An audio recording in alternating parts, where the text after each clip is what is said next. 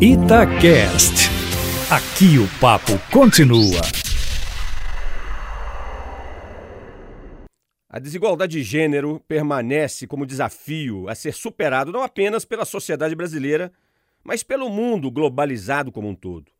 Em nosso país, os avanços da mulher no mercado de trabalho são inegáveis, fazendo-se cada vez mais presente nos cargos de direção das grandes empresas, porém, ainda em patamar bastante inferior aos homens. Na universidade, por sua vez, as mulheres já são maioria entre os discentes.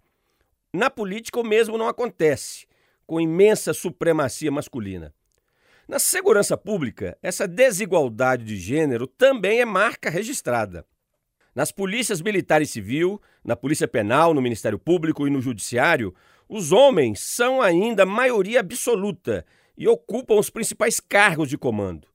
Mais de 70% da composição funcional dessas organizações é do sexo masculino.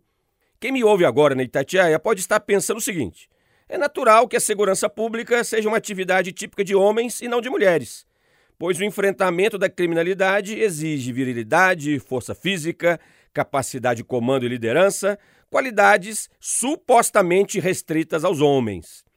Devo dizer, entretanto, prezados ouvintes da Itatiaia, que esse tipo de visão não se adequa mais à realidade. As mulheres de hoje romperam com os grilhões do passado, que as destinavam à vida doméstica e familiar, como também a profissões no âmbito educacional e da assistência social, supostamente mais afeitas à sensibilidade feminina. O fato é que as novas gerações de mulheres na sociedade brasileira são tão ou mais firmes e resolutas do que os homens na tomada de decisões, no controle das emoções, no enfrentamento de situações adversas.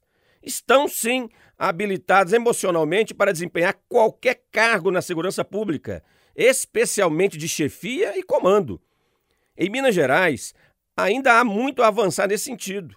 Até o momento, tivemos apenas um caso de mulher assumindo o cargo de chefia da sua respectiva organização, que foi a doutora Andréia Vaquiano, delegada de polícia em 2016. Nas demais organizações, Polícia Militar, Polícia Penal, Ministério Público e Tribunal de Justiça, o poder de mando permanece monopólio dos homens. Não se trata de defender aqui que mulheres são melhores do que homens. Nada disso.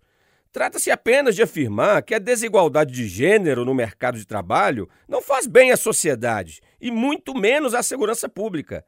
A competência, a capacidade de liderança, o saber técnico devem ser os critérios de seleção dos postos de comando. E em Minas Gerais, há muitas mulheres que têm essas virtudes de sobra. Luiz Flávio Sapori para a Rádio Itatiaia.